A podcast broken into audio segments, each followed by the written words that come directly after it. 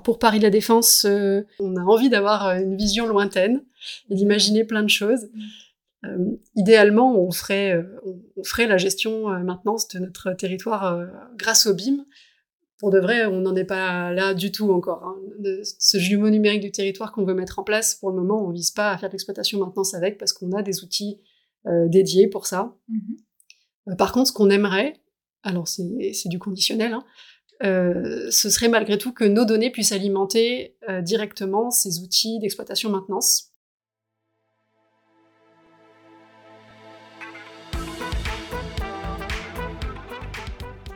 Bienvenue dans ce nouvel épisode du Quin d'heure du BIM présenté par la société BIM Service. Bonjour à tous, je suis Léa Bazaline, ingénieur bâtiment et BIM manager chez BIM Service. C'est avec un immense plaisir que nous vous accueillons aujourd'hui, chères auditrices et chers auditeurs. Cécile est chef de projet BIM à Paris La Défense. Sa mission au quotidien est de déployer la démarche BIM SIM et de s'assurer de la continuité de la donnée BIM pour répondre aux problématiques de Paris La Défense notamment sur le volet environnemental. À vos casques, le quart d'heure du BIM, c'est maintenant.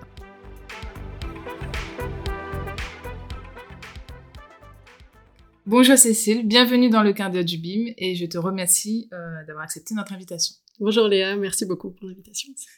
Pour commencer, peux-tu euh, te présenter et nous parler de toi? Je suis Cécile Cordin, je suis chef de projet BIM à Paris La Défense donc euh, en poste depuis un peu plus de 18 mois.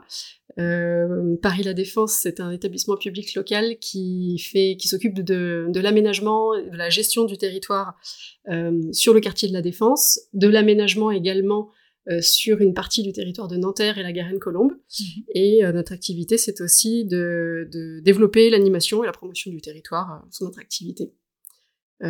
et puis, principalement, de rendre le territoire agréable à vivre pour ses usagers. Donc, pour Paris La Défense, comment est-ce que vous êtes arrivé au BIM et pourquoi faites-vous du BIM? Alors, ça a commencé il y a quelques années déjà. Euh, mais aujourd'hui, je dirais que ce qui nous amène euh, principalement vers ça, euh, c'est le fait qu'on ait adopté en 2021 une nouvelle raison d'être qui vise à nous rendre le premier quartier d'affaires post-carbone de dimension mondiale mhm. et à nous faire réduire nos émissions de gaz à effet de serre de moitié d'ici 2030. Et pour ça, le BIM peut avoir un rôle à jouer. Euh, d'abord en nous permettant de fiabiliser euh, mieux nos projets, euh, en faciliter la gestion aussi, nous permettre de faire plus de, gestion durable, de, de, circuits courts, etc., de réemploi de matériaux sur nos divers chantiers. Ça rentre dans ce cadre-là.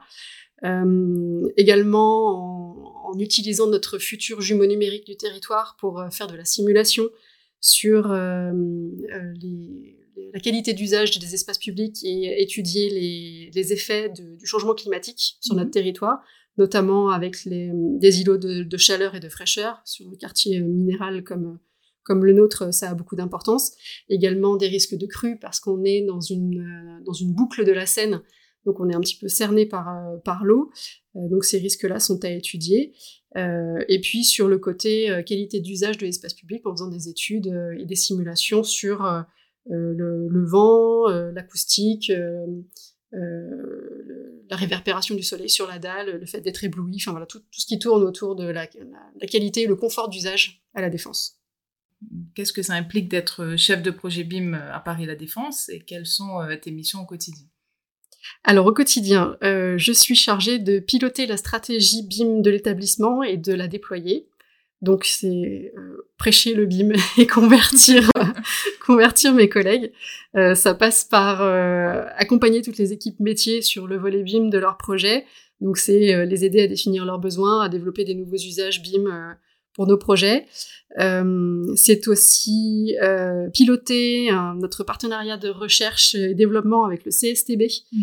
euh, qui tourne principalement autour de la mise en place de notre jumeau numérique du territoire et des effets, de l'étude des effets climatiques et d'une exploitation post-carbone. Mhm. Donc ça, ça c'est parfaitement en phase avec notre, notre raison d'être. également, on participe à une démarche collaborative inter-EPA donc avec différents EPA euh, partout en France, on essaye de, mutualiser un petit peu nos sujets de recherche euh, pour euh, essayer d'aller tous dans la même direction et mhm. bah, d'essayer d'avoir les mêmes pratiques, les mêmes demandes également vis-à-vis de nos prestataires. Donc c'est également participer et, et, copiloter avec tout le monde un petit peu ce, ce volet-là. c'est aussi former toutes nos équipes et les faire monter en compétences sur le BIM, aussi bien sur la partie théorique, comment, qu'est-ce que le BIM, comment est-ce qu'on en fait à Paris La Défense, comment est-ce qu'on le cadre, etc. Et puis sur les principaux outils qui sont qui peuvent être amenés à, à utiliser. Mmh. Euh, et puis c'est piloter toute la mise en place de notre jumeau numérique euh, du territoire, euh, qui sera du coup alimenté par tous nos référentiels de données qui sont déjà en place, donc avec des sujets d'interopérabilité intéressants. Au quotidien à Paris La Défense, comment est-ce que tu, tu disais que tu accompagnes tes collègues qui sont en conception de projet, en, partie, en pôle technique, on va dire. Euh, comment est-ce que tu te positionnes face à cela euh? Alors, je, je, pense que j'ai un petit peu de facilité à les comprendre parce que je, je viens de ce côté-là de la barrière à l'origine. Mmh euh, ça fait seulement euh, voilà un peu plus de 18 mois que je suis chef de projet BIM. C'était c'est mon premier poste à Paris La Défense sur ce périmètre-là. Avant, j'étais projeteuse. j'étais 14 ans projeteuse. Euh, en maîtrise d'œuvre d'abord et ensuite en AMO, coordination générale, OPC interchantier. Mm euh, donc, euh, donc le, le, le, métier de, de la maîtrise d'œuvre et puis de l'aménagement urbain en général, euh, je, je l'ai pratiqué longtemps, ce qui, je pense, me permet de pouvoir comprendre leurs enjeux, leur, euh, enfin, ce que le BIM peut leur apporter, quelles sont leurs, leurs contraintes au quotidien et voilà, de, de les comprendre plus facilement sur de quelle façon est-ce que je peux les aider. Euh, également, euh, sur les outils, euh, je, je, pense que j'ai peut-être plus de facilité à me cerner ce qu'implique de, mhm. de, faire des modélisations, etc., en ayant voilà, ce, ce passé de projeteuse qui, qui du coup, peut-être me permet de parler leur langage plus facilement. Bah, tu, tu, parles d'outils. Euh, quels sont les outils dont vous utilisez euh, chez, chez Paris La Défense? Alors, on fait un tout petit peu de modélisation sur Revit parce que en tant que maître d'ouvrage, du coup, on a, ça, ça, tombe finalement assez peu dans nos dans nos pratiques de devoir faire de la modélisation. Ça se fait un petit peu au cas par cas. Ça se fait principalement chez les géomètres en fait pour de la modélisation du foncier, mmh. parce que notamment à Paris La Défense, on travaille énormément en volume euh, parce qu'on est en on est en hauteur en fait et notre euh, un de nos, une de nos ressources en fait c'est la vente du foncier.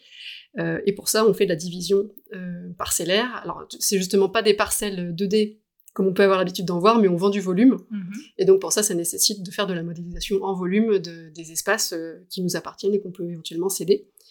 Euh, on utilise sinon euh, des viewers, donc ça va être principalement FBIM.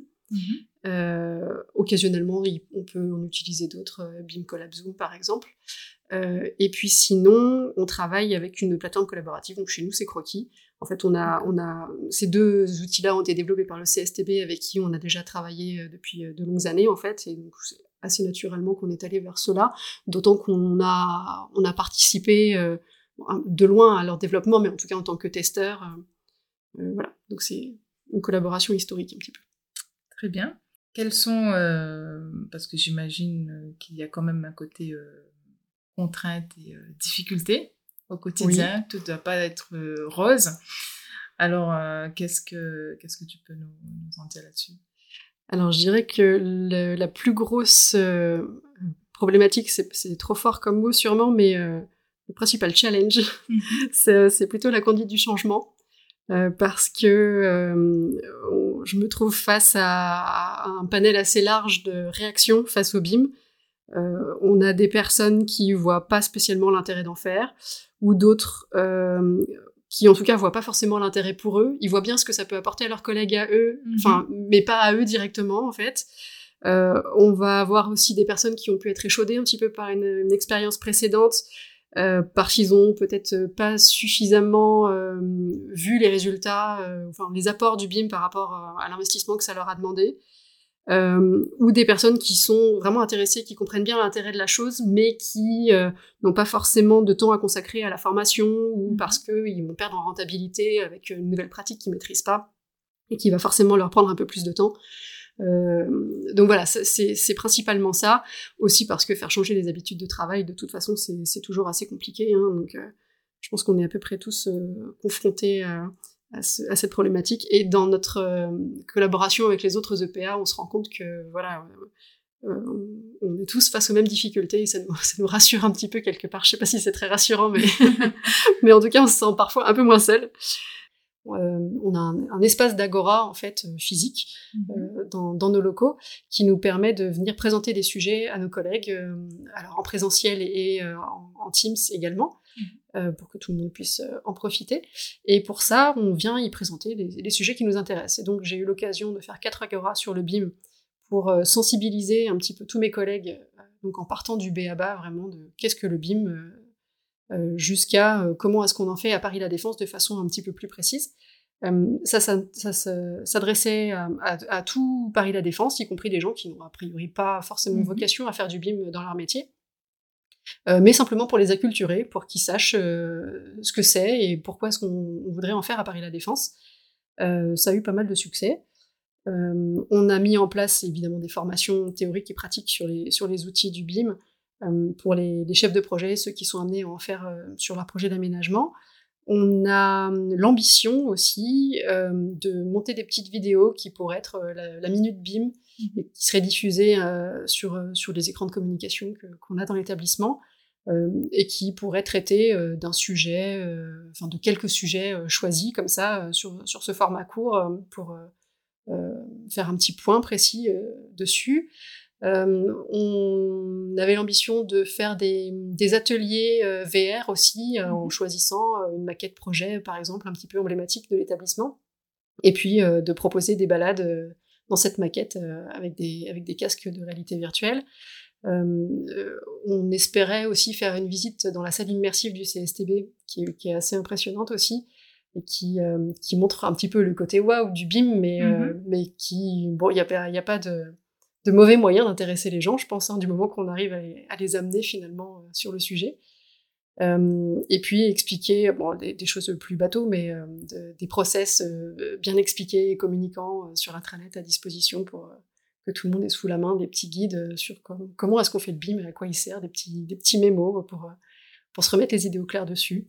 les autres difficultés qu'on peut rencontrer, c'est aussi le fait que le SIM est quand même plutôt immature encore. Mhm. que ce soit dans les pratiques ou la normalisation qui n'est pas encore euh, complètement aboutie, enfin ça avance, mais c'est pas encore euh, aussi en place que pour le BIM.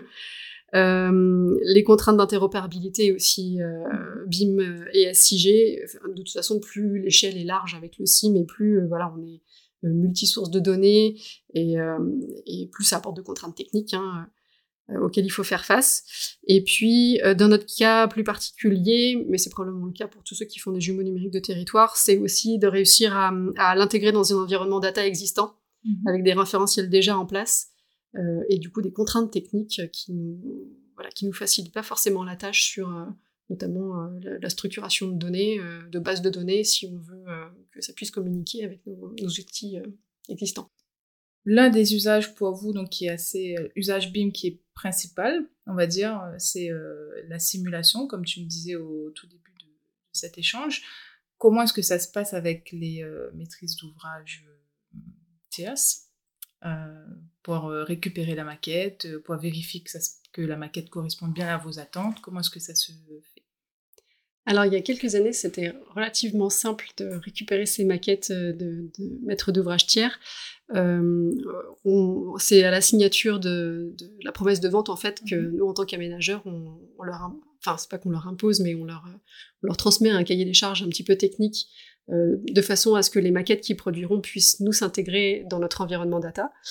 Euh, mais on se rend compte que depuis peut-être deux ans environ, il y a plus de questions, euh, c'est un petit peu moins simple de récupérer ces maquettes. On peut imaginer que beaucoup de gens aient pris conscience de la valeur de ces maquettes mhm. numériques et de la data qu'elles contiennent. Euh, et du coup, ils se questionnent un petit peu plus dessus. Euh, on arrive toujours à parvenir à nos fins, d'autant que ce qui peut éventuellement les, questionner, c'est ce qu'on va faire de l'intérieur de la modélisation. Euh, en réalité, nous, ça, ça nous intéresse absolument pas parce qu'une fois que le foncier est vendu, ce qui se passe mhm. à l'intérieur euh, ne, nous regarde plus. Mais par contre, en tant qu'aménageur, on va avoir besoin de disposer de l'enveloppe extérieure du bâtiment et de toutes ces interfaces avec euh, avec l'existant, avec avec l'espace public, les pénétrations réseau, etc. De quelle façon est-ce que ça va venir impacter l'espace public dont nous on est responsable par contre? et donc à ce titre, ce qui se passe à l'intérieur du bâtiment ne nous regarde pas. Donc en général, ils sont assez rassurés une fois qu'on leur explique ça. Euh, il pose aussi euh, certaines questions euh, sur la structuration de la donnée qu'on demande mais qui, enfin, parfois l'épaisseur de notre cahier des charges peut les, impressionner un peu, enfin, les effrayer un peu. finalement, ce qu'on demande, c'est ni plus ni moins que de respecter la normalisation mmh classique. Hein, donc, il n'y a rien de très farfelu. simplement, notre contrainte après, c'est aussi que ces maquettes puissent s'intégrer dans notre environnement data et qu'on puisse les exploiter derrière, tout simplement. Très bien. Pour finir, euh, quelle est ta, vision stratégique sur le futur euh, du BIM, mais surtout du SIM euh, en France et peut-être pour PLD alors en France, bah, je pense qu'il faudrait d'abord qu'on avance un peu plus sur la structuration de la donnée, parce que c'est vrai qu'aujourd'hui, on en est encore souvent réduit à bricoler un petit peu nos guides d'interopérabilité pour que les maquettes puissent être structurées d'une façon qui nous convienne, mais on n'a pas forcément tous les mêmes pratiques là-dessus. C'est aussi euh, ça qu'on vise euh, avec notre groupement inter-EPA autour du CSTB pour essayer d'harmoniser un petit peu nos pratiques.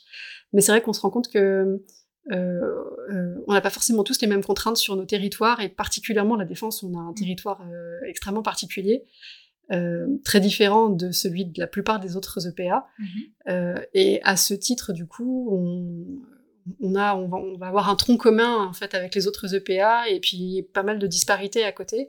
Euh, donc on, essaye de, tendre vers la même chose que les autres pour euh, déjà qu'on puisse harmoniser un petit peu nos pratiques, euh, pousser peut-être vers cette normalisation justement, et puis faciliter un, petit peu la tâche aussi à nos prestataires mm-hmm. en ayant tous le même type de demande. Alors pour Paris la Défense, on a envie d'avoir une vision lointaine et d'imaginer plein de choses. Mm. Euh, idéalement, on ferait, euh, on, ferait la gestion euh, maintenance de notre territoire grâce au BIM. Pour de vrai, on n'en est pas là du tout encore. Hein. ce jumeau numérique du territoire qu'on veut mettre en place, pour le moment, on vise pas à faire de l'exploitation maintenance avec parce qu'on a des outils dédiés pour ça. Mm-hmm. par contre, ce qu'on aimerait, alors c'est du conditionnel, hein, euh, ce serait malgré tout que nos données puissent alimenter euh, directement ces outils d'exploitation-maintenance. On a un hyperviseur mhm. d'exploitation. Euh, aujourd'hui, il, vit sa vie complètement indépendamment. il est aujourd'hui alimenté par notre SIG et par notre, Master Data Management qui regroupe nos référentiels de données. Mhm. dans le futur, on aimerait que du coup notre, notre jumeau numérique et sa base de données BIM puissent alimenter également euh, ça risque de pas être forcément si simple à mettre en place. Voilà, si, on pouvait un jour imaginer qu'on fasse euh, l'exploitation maintenance directement à travers le jumeau, ce serait quelque chose d'extraordinaire. Parfait. Merci beaucoup Cécile pour cet échange. Merci d'avoir fait le déplacement et d'être venue nous voir dans le 18e. Et on se dit à bientôt. Merci Léa.